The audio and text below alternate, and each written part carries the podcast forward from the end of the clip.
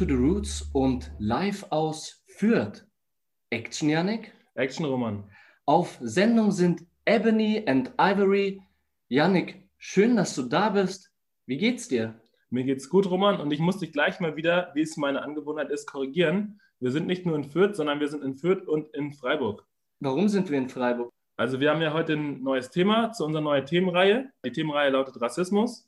Und wir fangen gleich mit dem ersten Thema an und das beschäftigt sich mit Alltagsrassismus. Wir haben das Glück, dass jetzt diese Folge ein Kumpel von mir, ein Freund, den ich auch schon seit ja, circa zehn Jahren kenne, dass der diese Folge begleiten wird und als unser Gast ein paar Fragen von uns zu dem Thema beantworten wird. Richtig cool. Bevor wir zum Gast kommen, möchte ich noch kurz was erwähnen. Und zwar, warum diesen Monat, genau diesen Monat, die Themenreihe Rassismus. Das kann ich direkt erzählen. Und zwar ist diesen Monat Black History Month.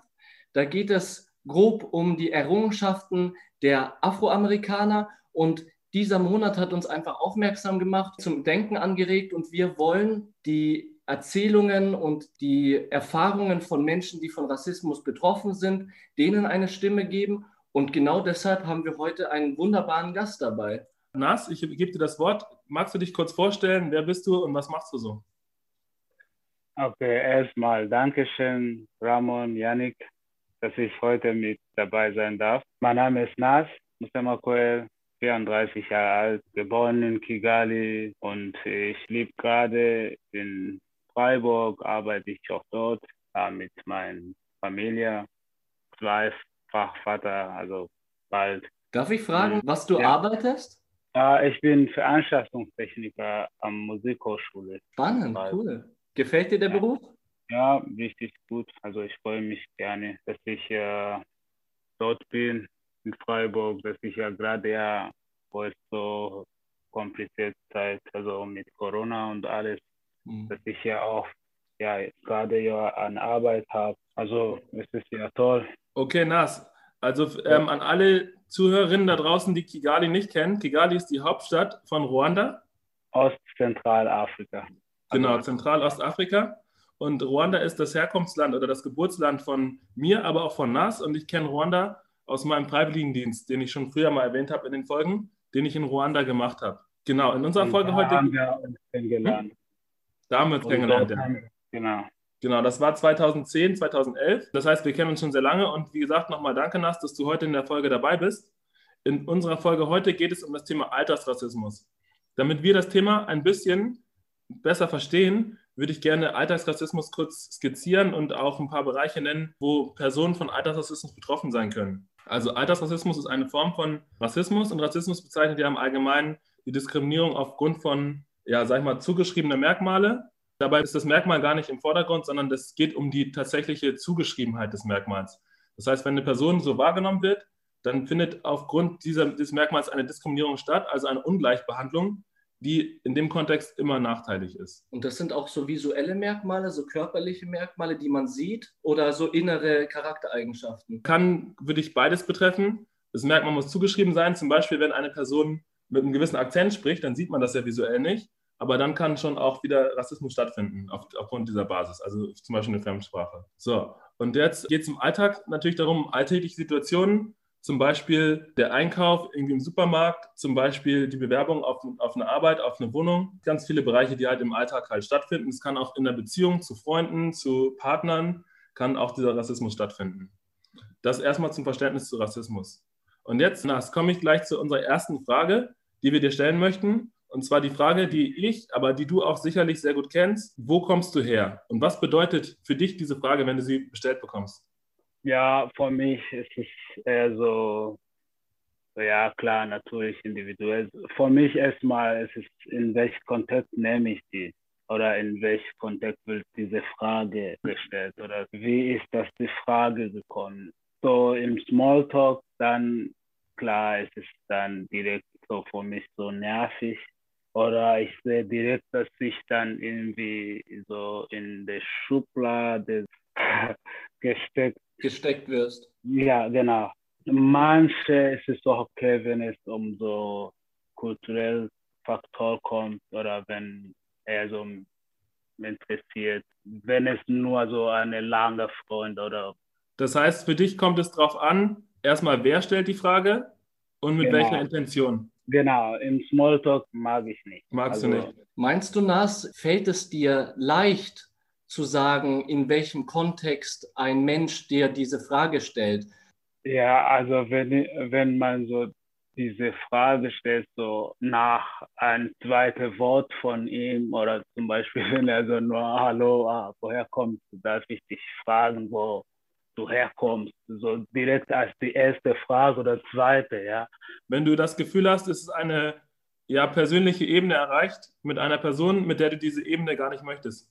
Ja, Hast du vielleicht konkrete Beispiele für dich in deinem Leben, wo du rassistische Bemerkungen oder Handlungen erlebt hast, selber individuell? Oder auch hast du irgendwelche Freunde oder Bekannte oder die Familie, die mit solchen rassistischen Bemerkungen oder Handlungen konfrontiert worden sind? Oft kommt so die Forced Integration. Das heißt, man wird oft so beurteilt, wie ich mich verhalte, ist so wie ich wohlfühle, mit welcher also Assimilation, so wo ich herkomme und das ist so okay, ja. Ich muss nicht so wie dort verhalten, um die Leute mich zu akzeptieren oder so. Mhm. Und das ist für mich eine rassistische, also oder für mich, ich nenne das als rassistische wirklich Verletzungen für mich persönlich. Ich will manchmal so offen sein, wie ich will, leben oder verhalten, wie ich will, wie die anderen Menschen also ich war ja wie du auch für ein Jahr in Ruanda. Ich habe ja. auch Rassismuserfahrungen in Deutschland gemacht, aber jetzt ja. nicht auf einer kulturellen Basis. Da ich jetzt in Deutschland aufgewachsen bin, kenne ich, sag ich mal, in Anführungsstrichen die Kultur hier. Ich kenne viele Beispiele, in denen ich einfach weiß, was sind so die Erwartungen an mich, an mein Verhalten in bestimmten Situationen. Du bist ja nicht hier aufgewachsen. Und deswegen ja. sind manche Situationen für dich einfach fremd. Da ist es dann auch irgendwie schwierig, zum Beispiel, wenn es um das Thema ja. Essen geht und wenn eine Person, das kenne ich in Ruanda auch, zum Beispiel eine Person hat was zu essen, die anderen sind da drumherum und haben vielleicht nichts zu essen. Und wie wird das Essen aufgeteilt oder wird das Essen überhaupt aufgeteilt? Ja. Ist das ein gutes Beispiel? Geht nicht um generell Vorschriften, dass ich dann die nicht anhalten kann, sondern um die kleine Kultursachen sozusagen, was so Janik jetzt gerade sagt mit dem Essen oder wie ich mit den anderen umgehen muss, zum Beispiel beim Kochen, wenn ich das nicht mitmache, dann ist es irgendwie ein Problem oder weil ich das letzte Stück mitgenommen habe oder gegessen ist. Dann, ja, weißt du, gerade wenn ich auch sage, ich erzähle beispielsweise, wie ich großgewachsen oder wo, wie mein Leben in Rwanda war und viel leid tut oder die fühlen sich so leid, die denken, dass ah, das Leben war hart oder sowas. Ja. Obwohl es für mich so, ich will mal erzählen, wie es gut war. Oder und dann mhm. versteht er anders, andersrum, weißt du? Why is it pain? Was my good? I want to show him other perspective. Yeah. Du meinst also sozusagen, dass in Deutschland die Leute sehr viel auf die Mitleidsschiene gehen, dass die Leute nicht wirklich das Positive im Land hören möchten, beziehungsweise genau, genau, genau, richtig. Im Land sehen, sondern alles, was du erzählst, geht dann direkt ins Negative. Und ach, Nas, du hattest es ja so schlecht. Genau, ich wollte einfach sehen, wie meine Kultur oder wie die Leute da leben die, weißt du, die sind positiv, die fühlen sich wohl da, wie die wohnen, ja. Aber wenn ich sage, ich, ich bin mit sieben Kindern großgewachsen oder mit vier in einem Zimmer und denke, boah, oh mein Gott, das war schwierig, aber konnte ja so und so und so schlafen oder so.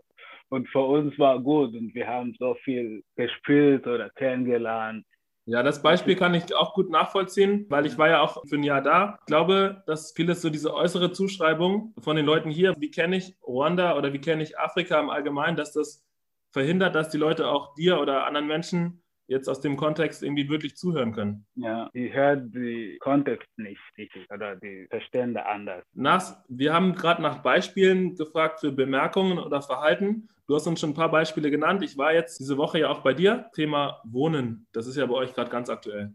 Klar, also mit Wohnungen hier in Deutschland Leute mit Migrationshintergründen haben immer, also immer Probleme mit Wohnungssuche und wie die Leute sich behandeln. Man ist keine Kunden oder wir haben keine Chance. Ich lasse das an meine Frau, dass sie das macht eigentlich. Ich habe keinen Beitrag. Das ist manchmal so schwierig, sie alleine zu machen oder. Also du hast gar nicht die Möglichkeit, die Opt Possibility, was zu machen. Ja, und wenn ich versuche, dann bekomme ich auch keine Antwort. Und ja, das discourage me. Ich habe keine Möglichkeit. Ich fühle mich nutzlos. Und das liegt ja auch nicht daran, Nass, dass du denkst, dass du es nicht hinbekommst. Also ich denke, mhm. dass du die richtigen Worte findest, dass du auch einfach weißt, wie man Wohnungen sucht und alles drum und dran. Du bist ja auch jetzt viele Jahre in Deutschland. Aber das Problem, warum man sich dann eingeschränkt fühlt, ist ja, dass ja. die Leute da draußen aber keine Chance geben. Chancen oder mich einfach so zu antworten. Ja, es ist sehr schwierig. Es ist schwierig, einfach so nur auch einen Besichtigungstermin zu bekommen selber oder eine Antwort. Ist es beim Arbeitsplatz ähnlich? Ich kenne andere Schwarzen oder Freunde von mir, die auch so sagen, es ist schwierig, gerade so einen Arbeitsplatz zu finden.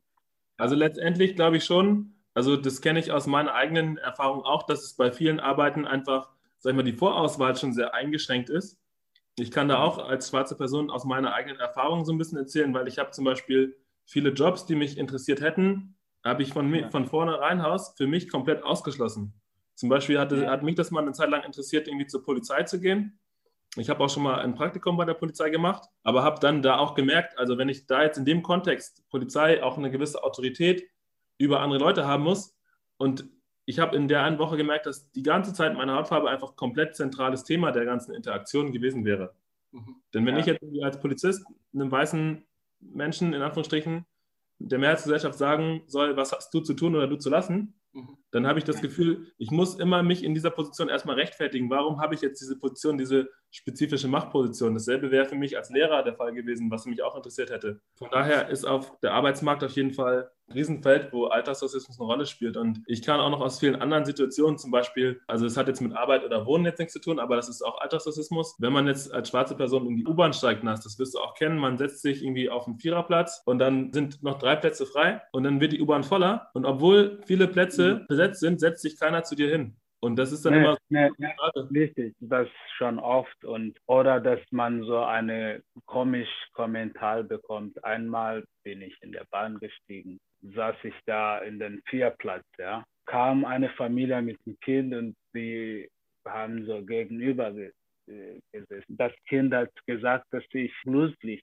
bin. Gab es gar keine Reaktion. Viele Leute haben das verstanden, aber die haben so geguckt, so wie die Mitleid tut, aber nichts gemacht. Einfach so einen Kopf runtergeteilt, immer jedes Mal, wie sie aber ausgestiegen sind, haben die immer so Schiss, so Leid tut, also Mitleid es war so eine komische Situation, wo die Mutter auch nichts gesagt hat dem Kind, hat einfach nicht erklärt und keiner in der Bahn, ah, viele Leute haben das gehört, aber keiner die reagiert. Und ich hatte gar keinen Bock, das Kind dann auch wieder auch zu erklären.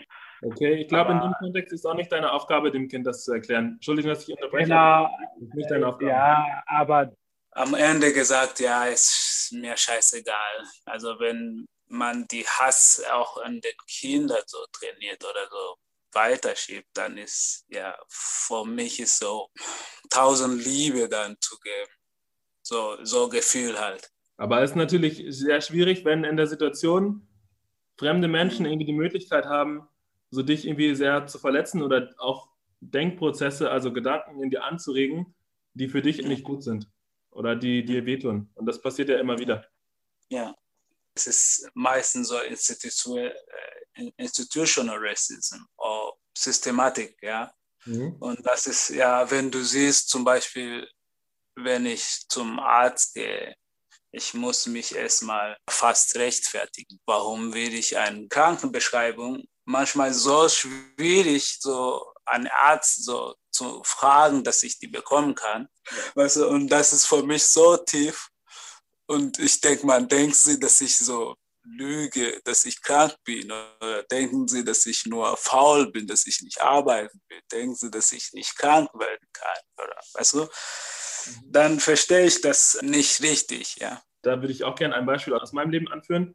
Wenn ich jetzt jemand mit jemandem telefoniere, jemand sieht, oh, Janik Putz ist irgendwie der Ansprechpartner, telefoniere ich erst mit dem, spreche auf dem mit dem Deutsch, das ich halt spreche. Das ist sogar, ich will nicht sagen Hochdeutsch, aber vielleicht Hochdeutsch. Dann treffe ich diese Person in echt und habe vorher vielleicht schon über Monate lang irgendwie Kontakt über Telefon gehabt.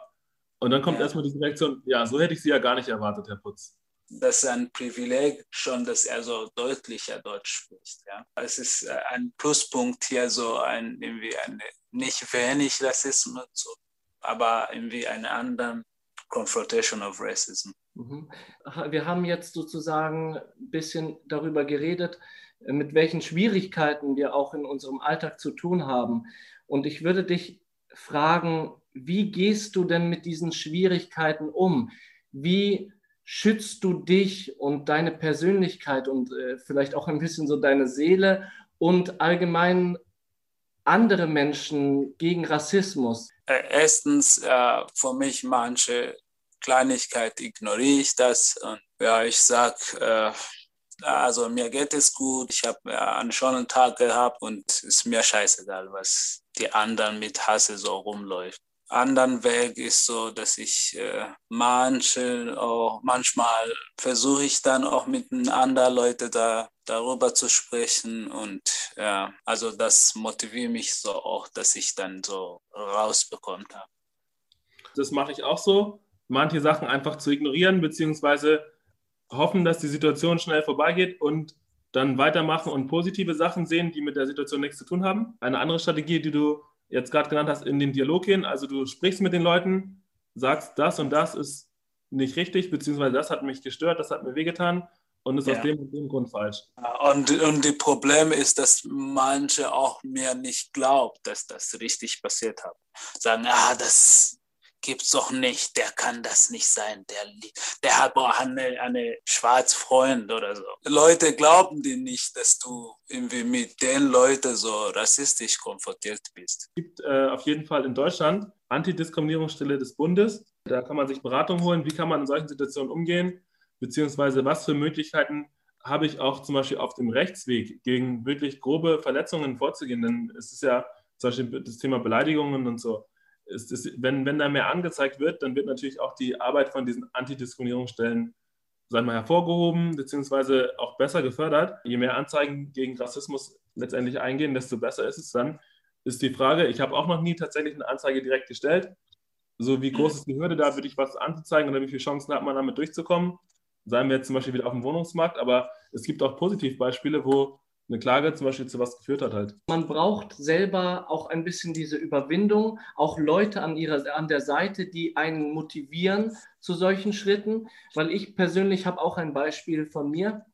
Und zwar war das vor einigen Jahren, war ich da mit meinen Kumpels in der Diskothek oder wollte in die Disco gehen. Ich war Fahrer ich habe keinen Alkohol getrunken und wollte mit meinen Kollegen in die Disco gehen. Meine Kollegen sehen nicht so aus wie ich, also haben eigentlich ein sehr deutsches Aussehen auch, also so wie die Gesellschaft sich deutsch vorstellt. Und als wir dann an die Diskothek rangegangen sind, sind alle meine Kollegen reingekommen, aber ich wurde gestoppt und der Türsteher hat gesagt, du kommst hier nicht rein. Ich habe gefragt, ja, warum komme ich hier nicht rein? Weil du zu viel getrunken hast, du bist besoffen. Okay, ich war Fahrer, ich hatte kein bisschen Alkohol getrunken und habe ihn darauf angesprochen. Hey, mhm. sehen Sie mich an, ich kann gerade laufen, ich kann mit Ihnen diskutieren, ich habe keinen Alkohol heute zu mir genommen. Und dann hat er gesagt, so, du gehst jetzt von der Fläche hier weg, sonst hole ich meine anderen Kumpels und wir tragen dich hier weg. Du wirst unsere Diskothek nicht betreten. Und jetzt zur Beratungsstelle. Ich hatte danach, bin ich natürlich alleine dann nach Hause gefahren. Ich hatte also vom Abend danach nichts mehr, weil man mich aufgrund äußerlicher Merkmale nicht in die Diskothek gelassen hatte.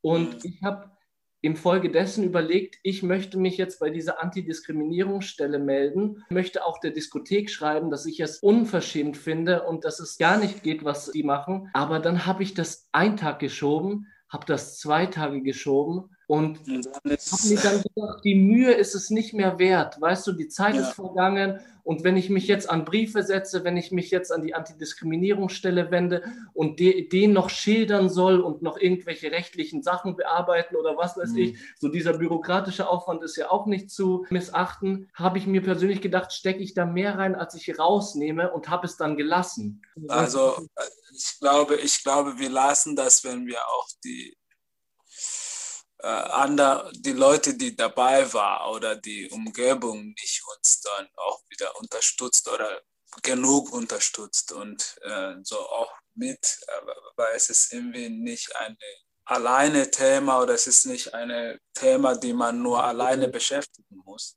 ja. sondern ich glaube, wir müssen irgendwie ein Netzwerk, nicht so wie also die es tut mir leid, sozusagen eine die westliche Methode oder Theorie, nur so straight oder gerade Linien. Wir müssen irgendwie denken, auch im, im Kreis zu denken. Denken, dass wir ein Kreis sind, dass wir zusammenhalten müssen, um die alles ja, besser zu machen, sozusagen.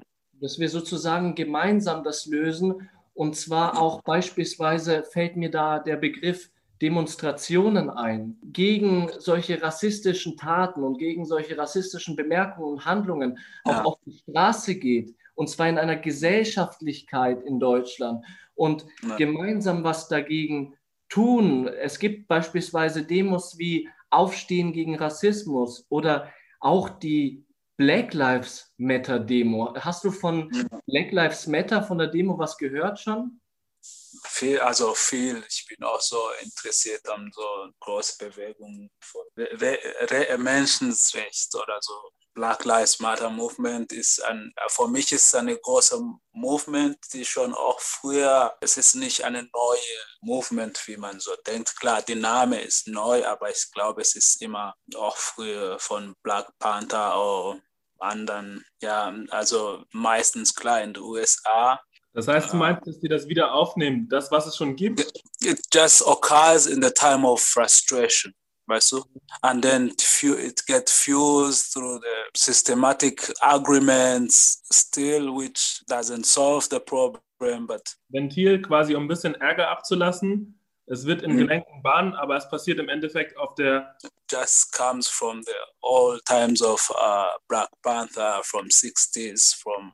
Yeah, and it goes even far beyond from after abolition abolishment of slavery so it's it's just a movement which just occurs again or comes back after time after time of frustration after time of uh, schlecht Behandlung mit dem Unterschied Nas dass jetzt ja. auch viele Menschen die nicht von Rassismus betroffen sind oder der Anteil von diesen Menschen die auf die mhm. Demos gehen ist viel größer also ich weiß nicht ob jetzt zum Beispiel in den früheren Bewegungen ob da viele Weiße auch für Menschenrechte und für, für die Rechte von Schwarzen. Ja, doch, doch, viel, viel, viel. Okay. Zum Beispiel Selma Movement oder viel mit Martin Luther King. There is uh, the time where the whites joined and they also were shot or, die, or died with the demonstration or in okay. the demonstration time.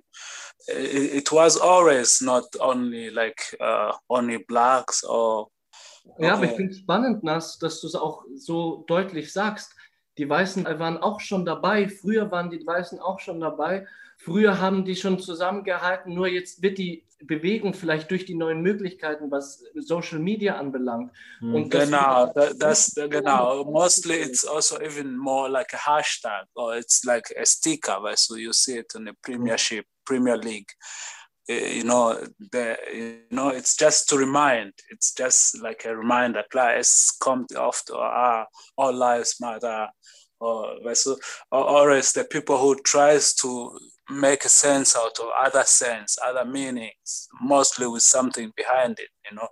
Eh, there is you know the the white supremacists they they have also other tactics or they they are also far or, Dann von Very good. Publicity, yeah. What do you mean? Ich meine, du hast gerade gesagt, White Supremacy und dann die Taktiken, die Bewegung ein bisschen zu behindern, zum Beispiel durch sowas wie All Lives Matter, dass man den Sinn ein bisschen verschwimmen lässt mit anderen Sachen und dann das versucht zu schwächen von der Seite.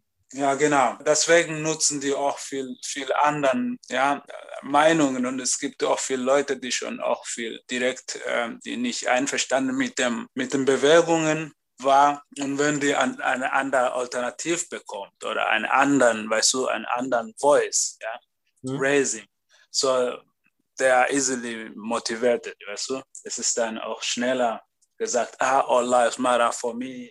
Even the, the movement, they dis, disagree or they dann ist es sozusagen aber dann auch unsere Aufgabe, dieser Bewegung, dieser Black Lives Matter Bewegung auch den Boden und die Plattform zu geben, die sie verdient als individuelle einzelne Bewegung und sie nicht von anderen Bewegungen runtermachen zu lassen. Ja? Es geht hier genau. nicht, nicht um All Lives Matter ist wichtig, auf jeden Fall. Aber es geht hier nicht um All Lives Matters, sondern hier geht es um Black Lives Matters. Und wenn genau. ihr über All Lives Matters redet, dann redet wann anders. Aber jetzt ist Black Lives Matter Plattform. Genau. genau. Und deswegen ist es ganz wichtig, denke ich, für uns alle, dass wir uns mehr mit den Informationen zu diesem Thema Alltagsrassismus auch auseinandersetzen, dass wir in sozialen Netzwerken gemeinsam, auch raus an unsere Hörer, viel argumentieren und viel auch auf rassistisches Verhalten aufmerksam machen und ansprechen und eben auf so Demos zu gehen, um zu zeigen, wir sind zusammen, wir sind eine Gesellschaft und wir wollen alle gemeinsam dafür kämpfen, dass es in unserer Gesellschaft auch besser wird. Mhm. Genau, und das ist viel Aufgabe für die, die Privilege haben. Das ist eine Aufgabe für die Weißen, Weißen, die offene Weißen, die sensibilisierte Weißen, so äh, solche Bewegungen zu unterstützen, zu sagen, nee, wir sind für die, weißt du, wir, wir müssen gerade jetzt raus demonstrieren, zeigen, wir sind eine offene, eine liebe Gesellschaft, ja. Just to show their support, to show their Einverstanden sagen, all lives matter when already your lives was more mattering than the other lives. so. Ich würde noch einen Schlussappell an die Leute richten. Die Folge ging heute um Alltagsrassismus und ich glaube, es ist wichtig, in dem Kontext auch das eigene Verhalten so ein bisschen ja, kritisch zu überdenken. Wir hatten vorhin zum Beispiel die Situation skizziert, wo eine Person in der U-Bahn zum Beispiel, wo sich da keiner hinsetzt, wo es eigentlich offensichtlich ist, dass die Plätze frei wären, ja, setzt euch doch einfach dahin und zeigt, hey, ich habe kein Problem mit Rassismus oder egal, wo ich sitze oder zum Beispiel mit einem Kind, das eine unangebrachte Bemerkung bringt, ja, dann korrigiere ich mein Kind halt direkt. Weißt du, also ich glaube, es geht auch um diese Alltagssituation und das alltägliche Leben, womit man einfach sehr viel verändern kann. Ne? Nas, ich denke, wenn du noch abschließende Worte hast oder haben möchtest, dann kannst du sie gerne bringen. Ich habe auf jeden Fall was äh, noch zu sagen. Ich denke, es wäre schon richtig gut oder für mich als meine Idee oder meine Meinung, dass die Leute so regelmäßig so sensibilisiert über den Rassismus oder über diese Themen so sein soll. Man kann auch 15 Minuten sich beschäftigen, checken, wo kann ich, ich Informationen über diese Thema. Es ist ein altes Thema, es ist keine neue mhm. Technology oder something like this. ja. Okay. Dann danke ja. für, dein, für dein Schlussstatement, Nas. Ähm, ich glaube, äh, für die Folge haben wir schon viele Themen aufgemacht. Das war unsere erste Folge zu dem Thema. Ein bisschen überlegt auch, äh, wie funktioniert das Ganze. Und vielleicht haben wir in den nächsten Folgen nochmal ein bisschen, bisschen genaueres Bild über die verschiedenen Formen von Rassismus, über Gegenstrategien mhm. oder Bewegungen. Was gibt es auf der strukturellen Ebene dann noch zu tun? Genau. Ich bin der Roman. Ich bin der Janek. Und ich bin Nas. Vielen Dank für eure Aufmerksamkeit. Das war Ebony Ivory. Nice. Gut.